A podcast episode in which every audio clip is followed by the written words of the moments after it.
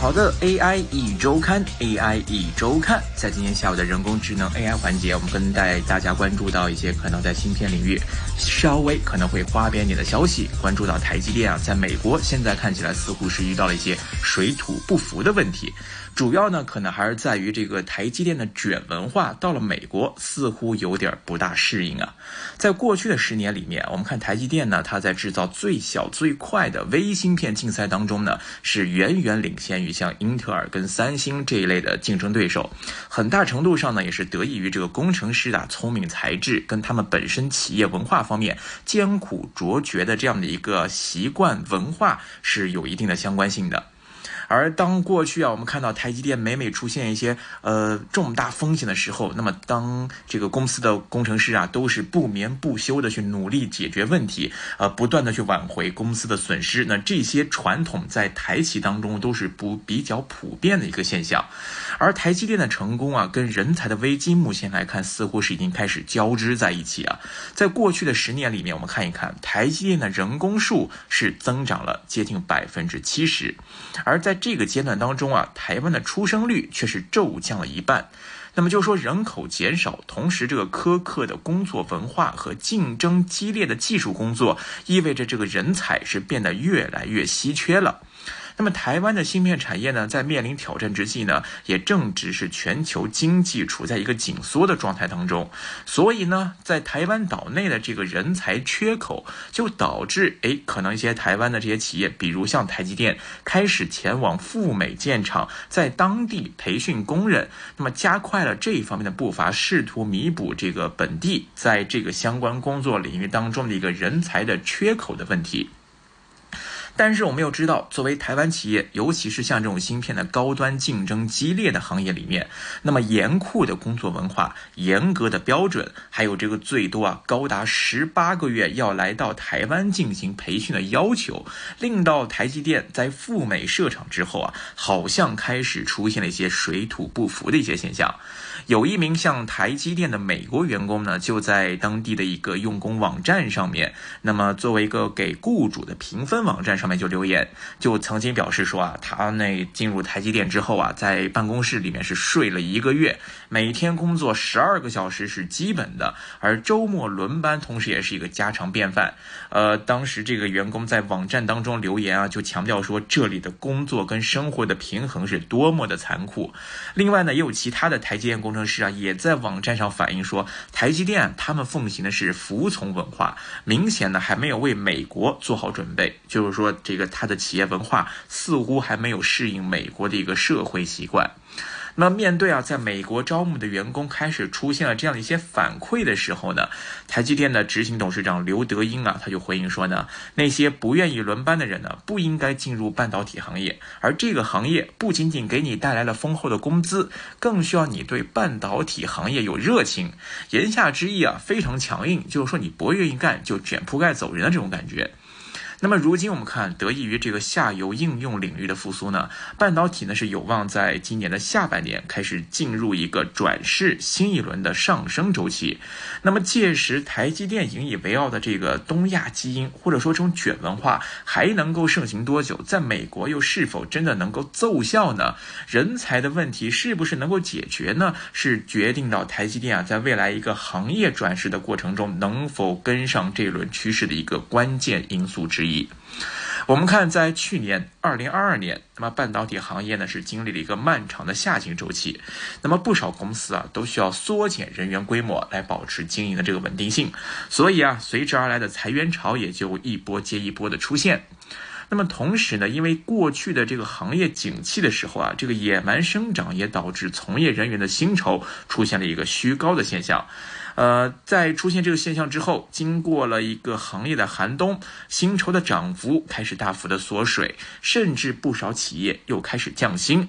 那么，根据一些网站所做出的统计啊，那么有一百七十三家在中国内地上市的芯片企业当中，有百分之三十的企业在二零二二年平均薪酬都出现了下跌。其中有十二家企业不仅人均薪酬降低，而且员工总数也同步出现了一个减少。然而呢，在这个裁员跟降薪的背后啊，其实反映的就是半导体人才缺口的这个深沟仍然是非常的明显。根据中国集成电路产业人才发展报告当中就预计呢，到二零二三年前后，全行业的人才需求大概是七十六万六千五百人左右，人才缺口呢大概是二十二万人。那么与此同时呢，随着这个半导体制造本地化竞争啊是愈演愈烈，将会加剧到芯片人才和技能短缺的这样一个问题。根据德勤方面的预测呢。二零二三年，全球半导体行业潜在劳动力缺口将会达到一百万人。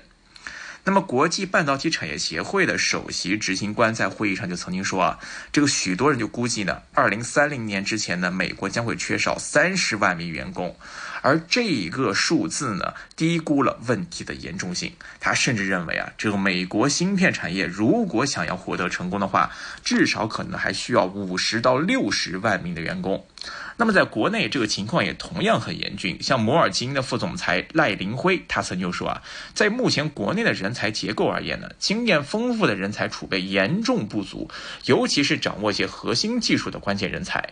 除此之外呢，可能还面临着很多像复合型人才、国际型的创新人才跟应用型人才都存在着这种严重短缺的问题。所以说，我们现在看半导体行业，它一边裁员，一边又面临着人才的短缺。那么如此这样一个。供需的错配到底呢是如何产生的呢？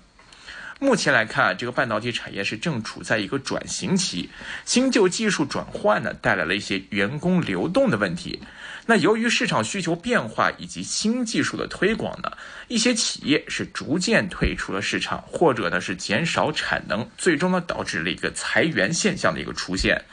过去几年呢，一些半导体企业呢大幅的扩张，而如今呢，他们需要面对的是这个宏观环境的不确定性，然后呢，开始了一些主动的收缩。这种挤泡沫的行为啊，其实就是自身为了抵御风险，而不是说是一种经营性的一个危机。尽管我们看许多企业都在进行裁员，但是呢，对于技术要求更高的一些细分领域，仍然在吸引和招聘人才，并且增加了对一些高层次人才的吸引力度。比如说，就像在制造跟设备领域里面，企业员工数量正在增加，而技术要求相对较低的领域，则面临这些大规模的裁员。就是说，这个人才需求的方向类型开始出现了一些变化。比如说，像现在封测类的领域，超过一半的企业都在减少员工数量。此外呢，半导体行业对于一些年轻工程师的需求已经是趋于稳定了，但是对于一些工作已经有七八年的、有一定经验的资深的芯片工程师呢，或者是架构师，在这一块的需求仍然是呈现出了一个增长的趋势。AI 一周看。所以说，这个市场环境啊，对这个各行业的影响呢，都是普遍存在的一个问题。每个行业呢，都会经历这个周期性的发展，而芯片行业的周期性特征呢，则是更加的明显。它的波动周期呢，通常在三到五年左右。人员的递减跟行业的周期都是密切相关。那么，当行业进入到一个下行周期的时候，企业就必然需要进行一些成本的控制，或者说是缩减。那么，裁员潮呢，就通常在这个产业下行周期开始阶段出现，并且通常不会持续太长时间。而这个人才短缺问题呢，则可能会持续相对比较长的一段时间。所以，当长周期的人才短缺遇上短周期的裁员潮，那么人才市场如何正在经历一个过剩与寡淡之间来寻找一个平衡的这样一个阶段？我们知道，其实，在东亚地区呢，特别是像台湾呐、韩国呀、中国内地这些地区呢，一直都是半导体产业的一个重要中心。那么这些地区呢，它孕育了许多的技术方面的精英，他们呢，在高度竞争的学术环境中啊，接受了严格的培养，展现出了卓越的学术成就和出色的工作能力，成为了名副其实我们常说的这个卷王。当下呢，我们看全球半导体产业面临这个人才缺失的严峻挑战。那么这些被我们称为东亚卷王的这一批所谓精英，他们就成为了填补这一缺口的一个重要力量。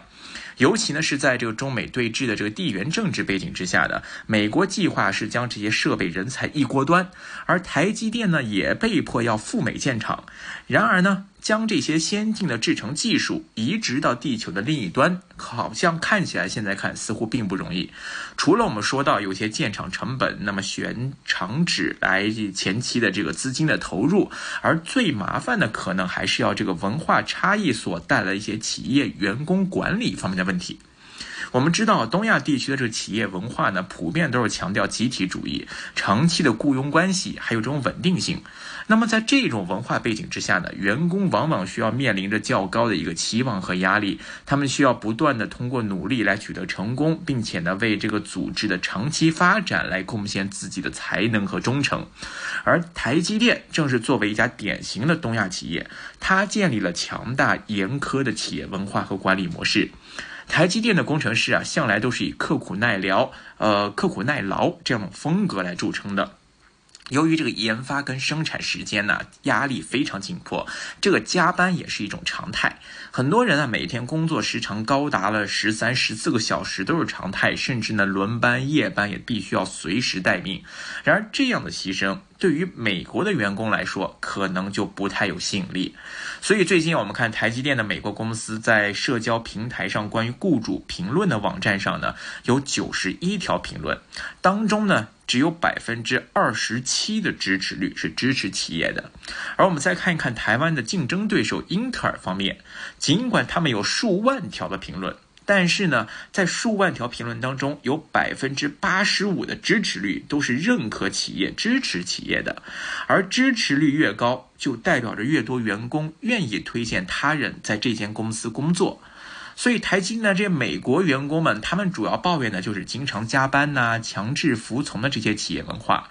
而据了解，就是说呢，台积电在美国亚利桑那州的这两个芯片厂，计划要招聘四千五百名新员工。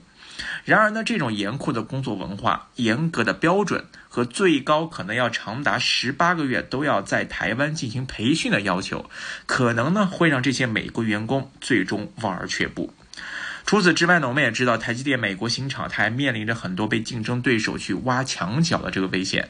台积电呢，包括像他们的工程啊、建筑承包商的董事长就曾经说啊，台积电正在跟英特尔竞争，而英特尔呢，也在亚利桑那州进行扩张，两者呢，在技术工人、建筑设备上的竞争尤为激烈。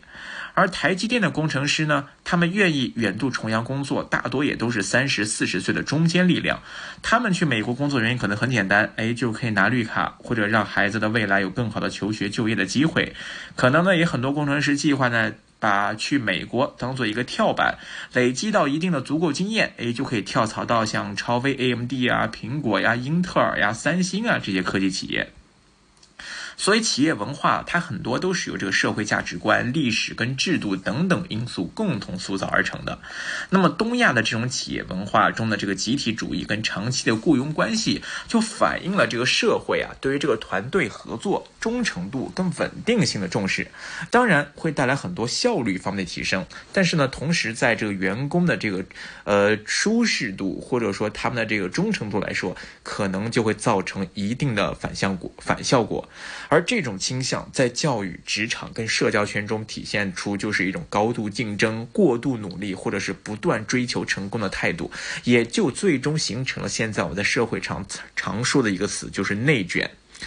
所以，我们看这个之前呢，这个台积电的创始人张忠谋，他曾经有多次强调说，美国重振芯片制造的努力注定失败，而主要原因呢，就是美国很难招到吃苦耐劳、随传随到的工程师。而一直以来呢，在东亚，这些卷王们受到强烈的竞争压力跟高强度工作的文化熏陶，在学术环境当中呢，又习惯了长时间的学习跟工作，这种追求完美和卓越，自带。内卷 DNA 的这种外派工程师，在工作环境中习惯于成功时责任制的这种企业文化，进而呢，他也换来了台积电的高品质跟高良率。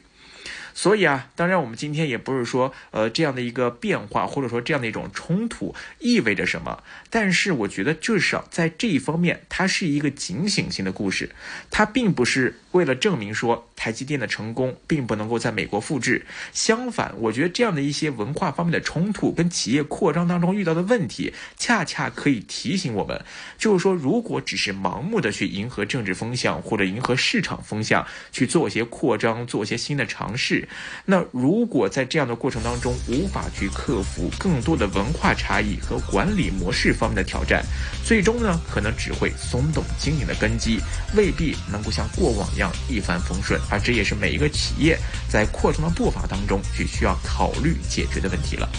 好的，今天节目的分享就先到这边，感谢各位的收听，我们下期节目时间再会，拜拜。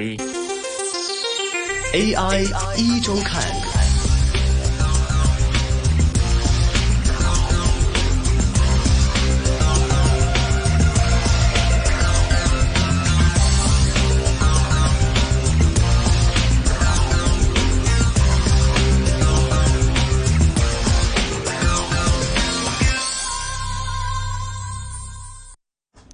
好的，刚刚听到的是本周 AI 一周看方面的内容啊，主要呢，阿龙给我们带来了关于台积电进军美国为什么会水土不服的这样的一个，嗯，成本太高，实在是成本太高，这个才体现到亚洲地区的这种优势哈。大家毕竟我们这个人干活又给力啦，然后那个钱啊钱又不多，这这时候比较出来这个差距了，是吧？嗯嗯，这个人干活给力，钱又不多，其实在我们今天第二个时段当中也体现出来了，比如说。这个汽车行业，汽车行业，你说中国的这种传统车企有多少？它是有大量的这种工厂的，有整个上下游产业链的非常完善的。还有像现在的新能源车企，它到底有多少是 PPT 讲车的？它到底能养得起多少人？你有影射，这个必须要影射啊，对不对？说了嘛啊，我们人家人家说了嘛，三个亿到位，没钱了。不，我再要三个亿，我就可以飞黄腾达了，真的是。是，所以就是到底哪些行业会有一个更好的发展？包括传统的汽车行业的转型升级之路如何走？我们今天第二个时段呢，也会邀请到五菱汽车的财务总监兼公司秘书李世康先生，还有第二个时段潘度公募基金的创始人俊飞，都来跟我们聊一聊香港这边虚拟货币方面的一些内容。那具体的内容，我们一段新闻之后，我们继续跟大家来聊。